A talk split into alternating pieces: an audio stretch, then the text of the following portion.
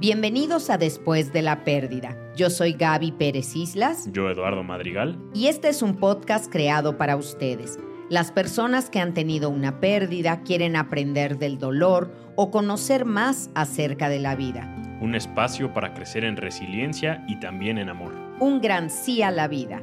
Gracias por acompañarnos. Comenzamos.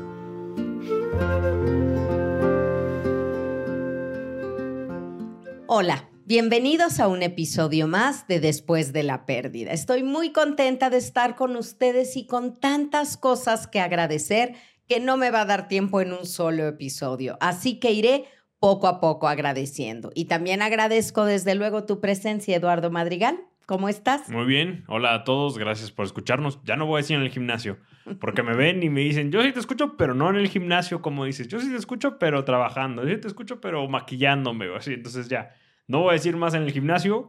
Que quien lo haga bien, ahí déjenos un comentario, quien no también, pero ya, no, me reclamen más, por favor. Sin presión, sin presión. Muy bien. Pues bueno, quiero enseñarles un nuevo cuadro que tenemos aquí en Después de la Pérdida. Es maravilloso este mosaico de mi Goofy querido. Goofy es un personaje de Disney entrañable para mí porque es relajado, feliz, me pone de muy buen humor. Y quiero agradecerle a Noé Martínez, que es el artista de este cuadro, que me lo llevó a la presentación de mi nuevo libro, La muerte del amor. La señora Gloria Calzada me hizo favor de presentármelo aquí en San Ángel. Y bueno, Noé fue cargando su cuadro un detalle amorosísimo, pero además vean la tarjeta que me puso.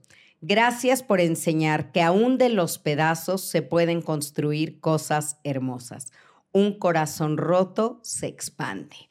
Muchas gracias, Noé. De verdad que valoro muchísimo, muchísimo tu trabajo. Y esta sonrisa que ven se debe también a un nuevo proyecto que tenemos. Ya nos están viendo que estamos en esta nueva campaña de esperanza para llevar. se trata de portar esperanza, de que mis frases, las que les gustan a ustedes, las tengamos aquí en el corazón, las respiremos en los pulmones. Así que vamos a lanzar estas playeras y quiero contar un poquito la historia, cómo surge. Un día en una entrevista me estaban así bombardeando, pero Gaby, ¿qué se le dice a alguien? ¿Cómo se hace eso, lo otro? Y después de decirme mil cosas, yo pensaba, bueno, espérenme, es que esto de la tanatología no es vender playeras. Y luego me quedé pensando, ¿y por qué no? Si es una gran manera de poder promocionar, de hacer cultura del duelo, de expandir los conocimientos. Así que no lo hice sola, como siempre me fui con un experto, Anuar Layun, que es un diseñador mexicano exitosísimo. Tal vez ustedes lo conocen por estas chamarras que estuvieron muy de moda, que era Mexico is the shit. Y era esta como frase y estuvieron increíbles vendiéndose en todo el mundo. Pues él se sumó también a esta campaña de esperanza para llevar y me ayudó con el diseño. Así que bueno, primero les quiero enseñar la mía que aquí está, ¿qué dice Eduardo? Lo que viene, conviene. Lo que viene, conviene. La de Eduardo dice, el amor le gana al dolor. Y hay un tercer diseño, miren, así es como vienen. Van a venir en su bolsa de plástico con un sticker que es mi mariposa con mis iniciales y esta que es negra por delante y por atrás dice Eduardo, ay Dios mío. Sí pasó, pero ya pasó. Sí pasó pero ya pasó. Uy, estas frases que ustedes han hecho sus favoritas en estos tres colores, azul, blanca y negro, ya están disponibles en Mercado Libre y próximamente estarán también en Amazon. Gracias, gracias por querer portar esperanza. Y bueno, ahí vamos, incursionando en esto, pero no deteniéndonos, porque quiero que mi mensaje llegue a todas partes y que sea una, una manera muy bonita de encontrarnos en la calle y saber que somos comunidad. Ah, tú escuchas a Gaby. Ah, tú sigues después de la pérdida. Ya nos vamos a poder identificar con mucho cariño. Bueno, ya hablé mucho de cuál es el tema de hoy, Eduardo. vamos a lo que nos trunje chencha o como se diga esa frase. Pero hoy quiero hacer algo diferente. Y quiero ver si les gusta a ustedes. Saben que los escuchamos mucho. Agradecemos sus comentarios y sus sugerencias de temas en arroba después de la pérdida oficial. Y nos llegan muchos comentarios, muchas sugerencias de tema, de muchos temas diferentes.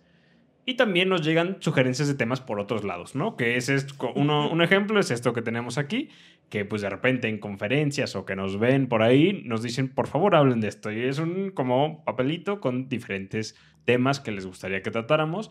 Que a mí me encanta eso, porque en mi época, cuando ibas a un bar donde había piano o alguien cantaba, siempre escribías en un papelito la canción que querías que te tocara y se la dabas. Me da nostalgia pensar que hoy me pasan papelitos a mí con los temas que quieren que trate. Pues algo así y se tratan temas múltiples. Entonces, en este episodio se van a ver varias cosas, varios tipos de duelo, varios tipos de pérdida, también preguntas que vamos a ver cómo las manejarían ustedes también, eso siempre es interesante. Pero díganos si esto es algo que les gusta, como que en un episodio no se hable solo de un tema, sino se traten varios diferentes para poder dar así respuesta más rápida a todos los mensajes que les agradecemos que nos envíen. Vamos a, vamos a ver cómo sale el nombre. El chiste es que Vamos a ver cómo les gusta a ustedes también. Y pues yo creo que empecemos porque ya llevamos ya mucho tiempo y no hemos empezado y sabemos que están aquí para esto. Entonces, pues vamos a ver. La primera dice así. ¿Cómo puede manejarse un duelo cuando la persona se ha ido por su propia voluntad y no se sabe nada de ella? Estos duelos no se consideran duelos por desaparición porque la persona no está desaparecida, está voluntariamente fuera de tu vida.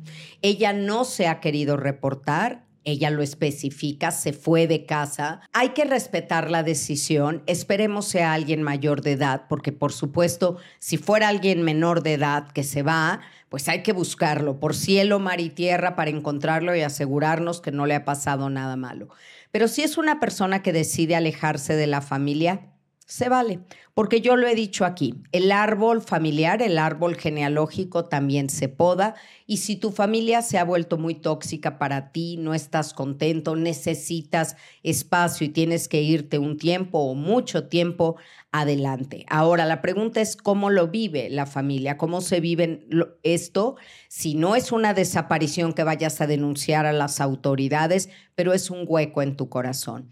Yo creo que es una oportunidad para dos cosas. Una, para hacer un balance de lo que fue tu relación con esa persona, aciertos y áreas de oportunidad. Una verdadera reflexión para saber si estuviste pues a la altura de lo que era el vínculo, en que fallaste, con toda humildad, porque generalmente le echamos la culpa al otro de que las cosas no funcionen, pero si lo hacemos así, no crecemos. Si aprendiste, no perdiste. Así que aquí hay que buscar el aprendizaje de esto que sucedió. Y segunda oportunidad que veo en esto para vivir el duelo es mandarle luz. Todos los días pensar en esa persona, desearle bien, mandarle luz, energéticamente seguir conectados y acomodar nuestros sentimientos que finalmente son nuestros y yo se los he dicho. Aunque la herida te la haya ocasionado otra persona, es tuya Así que debes trabajar en ella.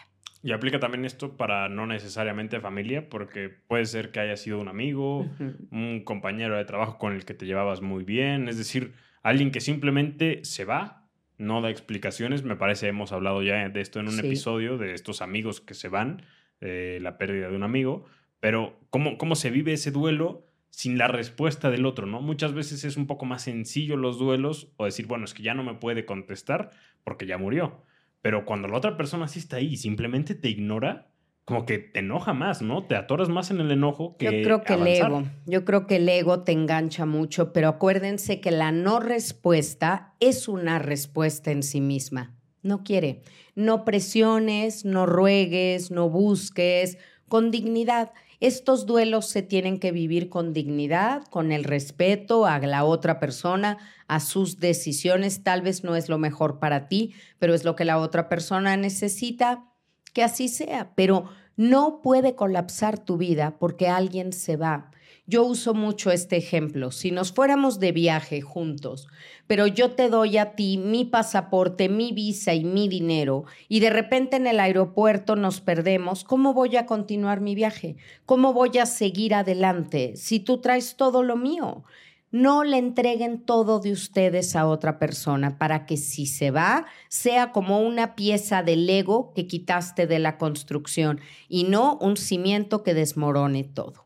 ¿Y qué hacemos entonces? ¿Una carta de despedida? ¿Le enviamos un último WhatsApp diciéndole algo? ¿Ya no le decimos nada? ¿Le intentamos llamar? No, porque aquí el mensaje dice se fue por su propia voluntad. No viene al caso un último mensaje, una última carta, una última llamada. No insistas. No insistas, o sea, eso es lo que tenemos que hacer, respetar y pedir por la otra persona. Eso te va a dejar muy tranquila el alma. No le desees ningún mal, deséale muchísimo, muchísimo bien y mantente cercano y disponible por si te busca y quiere tener una plática, quiere explicar algo, que no te gane el orgullo de, ah, pues ahora no, ahora sí quieres, pues ahora yo no. Si es alguien que quieres, permanece cercano, dispuesto y en el mejor de los casos, disponible.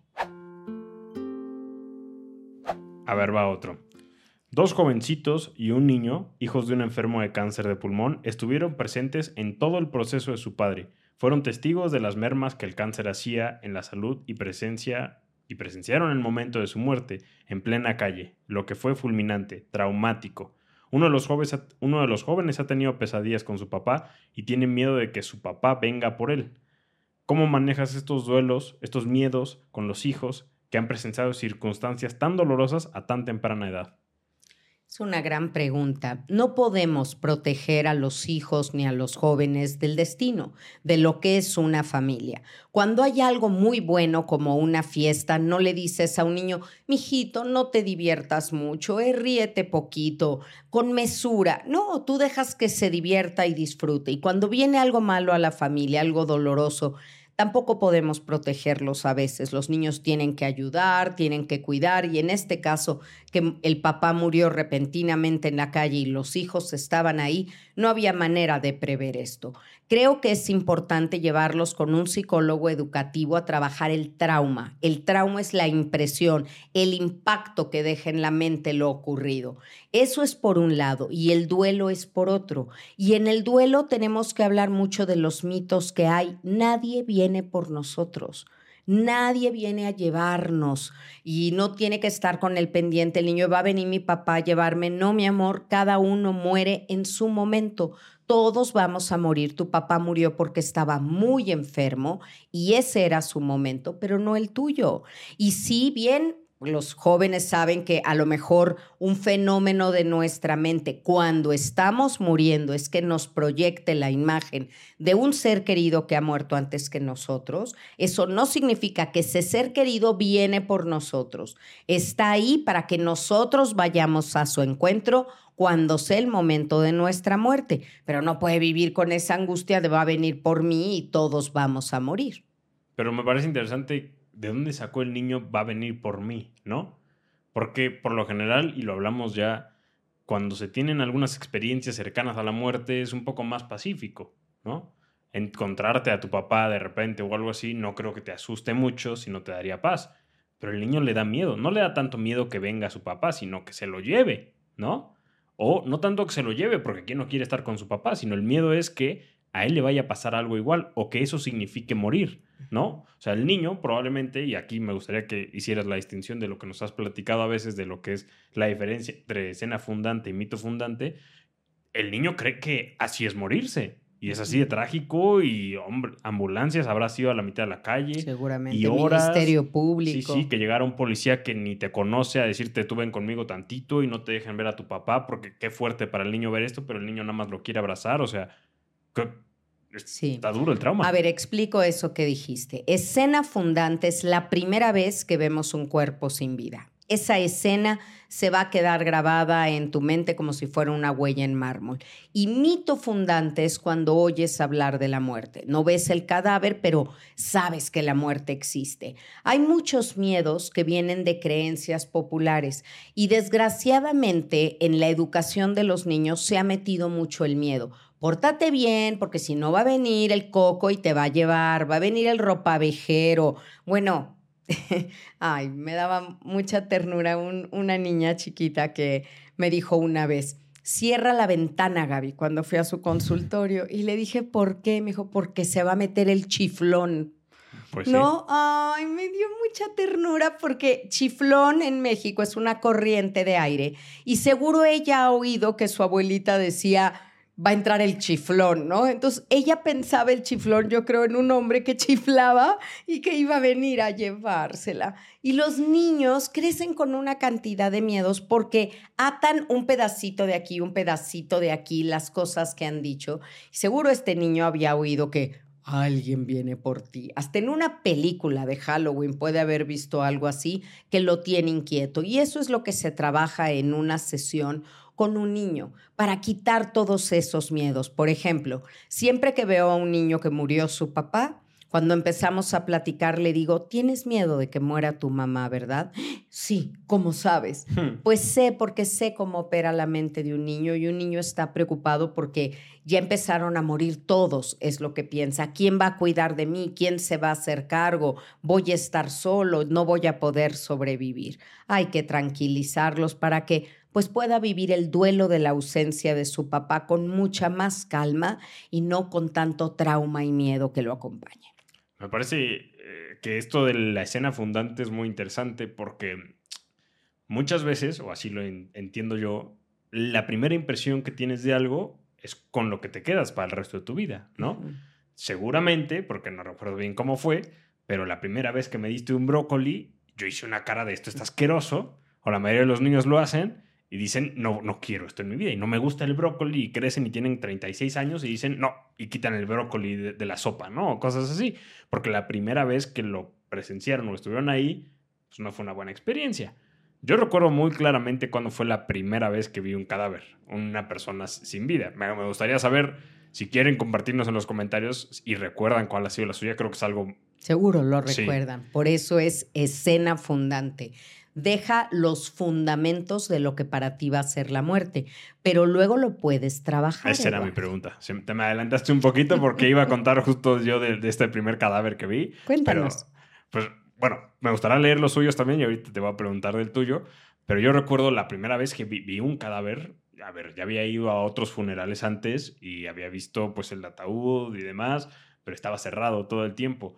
Hasta una tía, abuela, segunda, me parece algo así, no sé, no sé específicamente bien qué era mío, eh, pues en, Michoacán, donde es la familia de, mi papá, de tu, de tu esposo, este, fuimos a un funeral que se estaba velando en la casa de la persona que había fallecido y estaba el ataúd abierto. Y tú nos preguntaste de manera muy respetuosa si queríamos acercarnos pues a, ver a esta viejita que habíamos conocido durante muchos años y siempre había sido muy amable con nosotros y muy cariñosa y sabíamos que amaba a sus nietos y a sus hijos y todo demás. Pues yo me acerco y la vi y estuvo raro. se me hizo raro porque tú lo has dicho a veces y así lo explicas, no, no se veía dormida. O sea, se, algo se veía muerta. Exacto, algo estaba Con otro color, con otra rigidez. Y ya tenía, ¿hace cuánto fue esto? Recuerdo, ya tenía 18, 19 años. Antes había ido a funerales y todo, sabía de repente que había gente muerta. Creo en ¿Habías visto a tu perro cuando murió? Sí, sí, sí. No, no sé si eso cuenta, por ejemplo, es buena pregunta. Claro que cuenta, claro que cuenta para una escena fundante. Se me murieron pececitos, era muy malo con las tortugas yo. Sí. pero no me impactaron tanto esas. Bueno, no, no que me impactan, pero no recuerdo exactamente cuándo fue la primera tortuguita que se me murió. Bueno, sí recuerdo una vez un pez que me encargaron, pero bueno, esa fue otra, esa es otra historia. Lo siento, Paulina, pero eh, sí, esa, esa, esa, lo recuerdo muy claramente porque se veía diferente. No me asustó, no tuve pesadillas ese día, pero se veía diferente. ¿Tú, ¿Tú, cuál fue la primera vez que viste un cadáver? La primera vez que vi un cuerpo sin vida estaba yo muy chica, tendría unos 7, 8 años, y una amiga, muy amiga mía, nos me invitó el fin de semana para irnos a su casa el fin de semana, estaba en Avándaro. Y entonces nos fuimos en carretera, su papá manejando y había habido un accidente. Y entonces la mamá de mi amiga dijo, no volteen, ¿no? y el no volteen, pues claro que volteas, o sea, somos chiquitos. Y entonces volteé y vi un cuerpo en la carretera eh, tendido y unas personas alrededor y claramente enseguida sabes, porque la muerte no deja a nadie indiferente, que no estaba herido, no estaban corriendo para curarlo, había personas llorando, la postura del cuerpo era totalmente atípica, o sea, no sería la manera como acostarían a alguien a la mitad de la carretera, los brazos diferente. Yo había sido un atropellamiento y esa fue la primera vez, como siete, ocho años yo tendría que vi un cuerpo sin vida y se me quedó muy grabado. Además, yo no podía comentar porque se supone que nos dijeron no volteen. No podía yo comentarlo con nadie. Trabaja tu duelo de una manera especial con el duelario. Un diario de tus emociones, reflexiones y miedos después de haber vivido un gran dolor.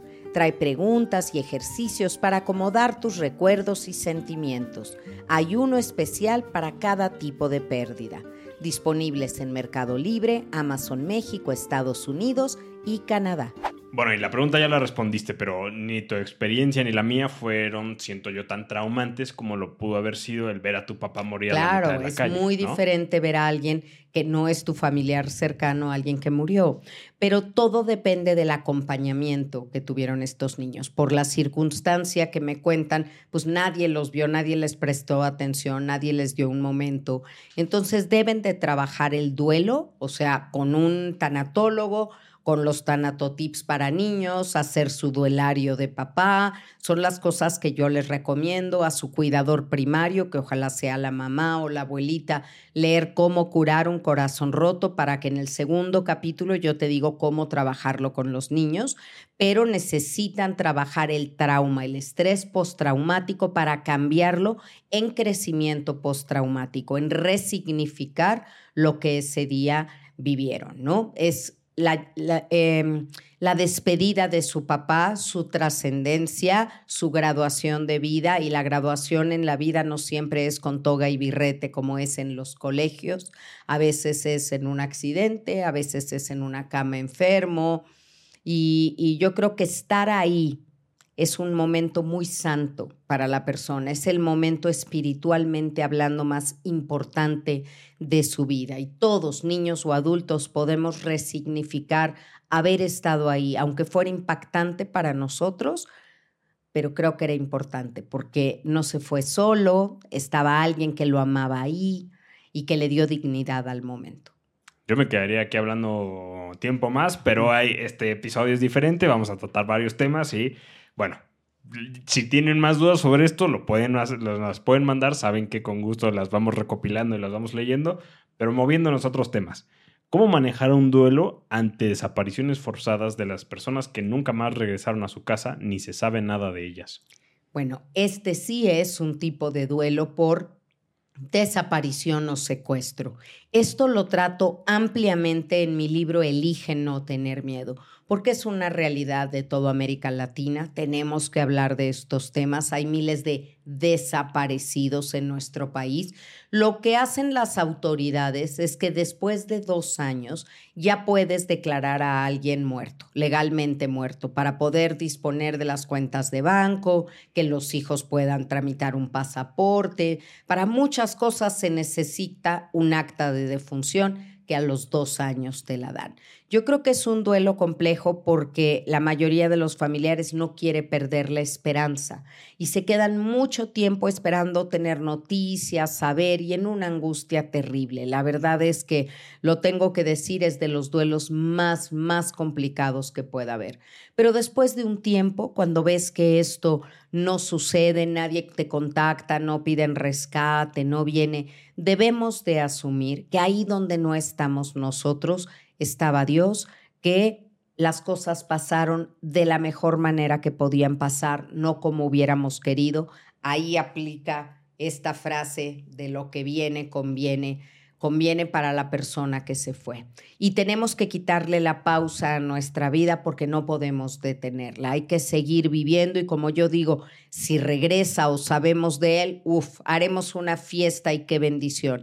Pero no puedes detener toda la vida de una familia esperando un regreso que es incierto y que entre más tiempo pase es más probable que no se dé. La religión es sin duda un bastón fundamental, muy bueno para trabajar duelos, ¿no? Sin duda, un barandal. Yo lo recomendaría ampliamente y si me dicen, no, es que soy ateo, yo no creo en esas cosas, bueno, a ver, nunca es tarde para empezar a creer, ¿no? Y no tienen que creer en un Dios, tienen que ser profundos, espirituales. Era, era, mi pregunta, te estás adelantando mucho y te tengo que poner... ¿Será que te conozco mucho? Te tengo que poner en punto 25 porque vas muy rápido, pero sí, la duda es, y justo en un tanatotip reciente respondías la duda de alguien que te preguntaba, ¿y si no creo en Dios? Entonces, ¿cómo se manejan estos casos en los que se necesita fe? Y yo la recomendaría ampliamente, inscripciones abiertas 24/7 para la religión. Eh, anuncio no pagado, por cierto, pero cualquier tipo de religión que quieran, pero cómo se manejan estos duelos de desapariciones o secuestros sin apoyarse tanto en la religión. Pues apoyándote en la familia, en la red de apoyo. Si eres una persona totalmente pragmática, sabes que necesitas seguir adelante, que no se puede parar todo y pues puedes manejar una esperanza aún sin tener fe, no, no se excluyen. Puedes tener esperanza de que un día va a regresar y entonces piensas, si tú crees que va a regresar, ¿cómo te va a encontrar? Flaco, enfermo, sin ilusiones porque te dejaste vencer por esto, o resiliente apoyando a la familia de quien desapareció, sumando con actitud a todo lo que están ocurriendo en todo lo que le está ocurriendo a esta familia. Decide quién querría ser si la persona pudiera regresar y te encontrara. ¿Qué te gustaría que viera? Y eso te ayudará a vivir. Y antes de leer uno más, dije ahorita rápidamente Tanatotip y ha habido una cantidad de comentarios en el último Tanatotip, que se llama así, el último Tanatotip, de por qué. A pesar de que en el video dices por qué, muchos de los comentarios es, pero ¿por qué? Entonces no sé. si quieres decir algo porque lo van a seguir preguntando, ya lo sé. En y gracias, gracias por su cariño y yo les aseguro que tienen Tanatotips para ver para los próximos años.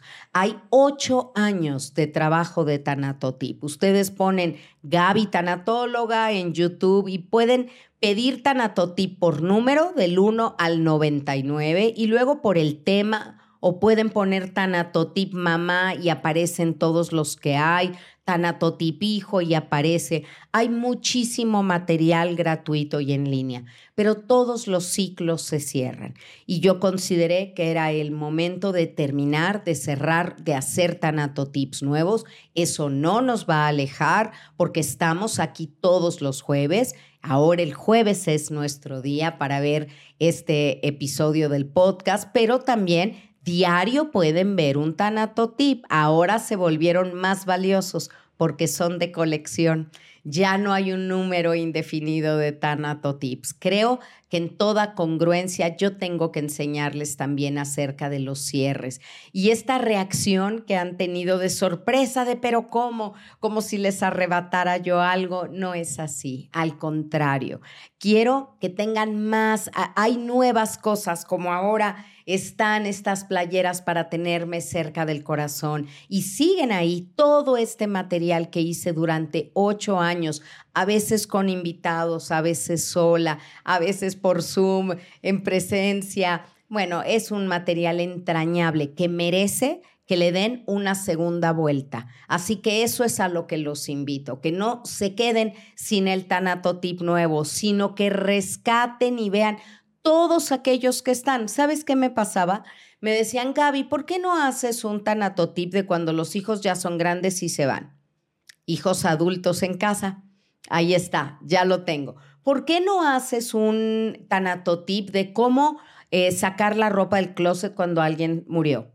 Saca la ropa, ya está ese tanatotip. Hay muchísimo, muchísimo, de verdad, síganlo consultando, demuéstrenme con el número de vistas aumentado que de verdad le valoran ese material. Y aquí vamos a seguir, cerquita. Sí, claro, y cuando una puerta se cierra, sabemos que otras se abren. Uh. No, no, no diré más, pero hay cosas que se vienen no sé, se hablaba de una segunda temporada de Relájate, no sé, estoy diciendo, estoy diciendo de más. Estoy diciendo de más. Vamos a seguir con la siguiente, que dice, el día que murió coincidió con el cumpleaños de su mamá. Sus padres no han podido superar esta pérdida. Interesante, ¿no? Cómo a veces fechas coinciden sí. y unas que parecieran de mucha felicidad coinciden con unas que parecieran de mucha tristeza. Y digo parecieran porque realmente el significado que les damos es la clave. Yo sé que aquí lo vas a explicar perfectamente. Pero me gusta mucho que digas coinciden, porque dentro de esta superstición que manejamos es como, qué raro que haya muerto el mismo día. Y es cuando empiezan, ¿no será que vino por ella? ¿No será que... No, a ver, no, coinciden. Hay 365 días en el año y el día que es tu cumpleaños es, coincide el día con muchos que han muerto. Yo me he encontrado con muchas personas que, murieron ese día o que murieron el mismo día que mi mamá y esto no tiene un significado más que de coincidencia. Pero cuando se juntan la fecha de nacimiento y una fecha de muerte, la mejor interpretación para dar es que ahora comparten fecha de nacimiento. Uno tiene esa fecha de nacimiento en la tierra y otro tiene esa fecha de nacimiento en el cielo. Así que si coinciden estos dos eventos, grandes sucesos en la vida, siempre se va a priorizar la vida, no la muerte. No vas a dejar de hacerle la fiesta de cumpleaños al niño porque sea la misa de difuntos ese día. Prioriza la vida sobre la muerte, pero resignifica lo que es algo que nos encanta hacer. Resignifícalo entendiendo que ahora comparten fecha de nacimiento, uno en el cielo y uno en la tierra. Muy bueno eso. Priorizar la vida me gusta. Gracias a ustedes por priorizarnos a nosotros, para escucharnos. Eh, como cada jueves, que muy atentamente lo hacen. Una vez más, me voy a mover el micrófono para que puedan ver bien aquí. Mi modelo, aquí está. Eh, las nuevas playeras ya disponibles. Les voy a dejar aquí abajo en el, en el video la descripción donde está el link para que le puedan picar. Están en Mercado Libre. Próximamente van a estar en Amazon también, que sabemos que les gustan por ahí comprar sus cosas, pero Mercado Libre es igual de confiable, eh, por lo menos nosotros. Eh, y ya habrá más, más cosas, más cosillas, les digo, no se desesperen, gracias a los que están suscritos, dan like y comparten siempre esas cosas. Un señor ahora en una de las conferencias en Chihuahua a la que fuimos, muy, muy cariñoso nos decía que Mm. escucha y escucha y escucha los videos y lo hace para dormir. Y se duerme con Sí, nosotros. Espero no dijo. despertarlo, ya voy a hablar más quedito. Le, le dije que iba a hablar más quedito para no despertarlos. Le sí. mandamos un abrazo, qué señor más divino. Gracias por eso. Y te- les dije, les dije cuando inicié este episodio que tenía mucho que agradecer. Ahorita Chihuahua sigue viajando en mí. Eso me pasa cuando recién regreso de un lugar. Tengo que asentar tantas demostraciones de cariño, tantos regalos, tantas, tantas cosas. Gracias, ya les iremos platicando. Y gracias también a ti por lo que hoy compartiste personal, lo de la escena fundante. Me da mucho gusto que, que ya sientas esta tu comunidad y te abras con ellos. Como me abro yo y por eso me suceden cosas tan simpáticas, como que ahora las conferencias me llevan papas, me sugieren Sí. lugares palelotes, porque ya saben lo que me gusta. Todo, todo es personal entre nosotros. Muchísimas, muchísimas gracias. Les mando un beso muy fuerte y nos vemos y nos escuchamos la próxima semana en un episodio más de Después de la pérdida. Gracias. Paz y Bien. Si te gustó este episodio, por favor compártelo. Vamos a hacer una gran red de apoyo.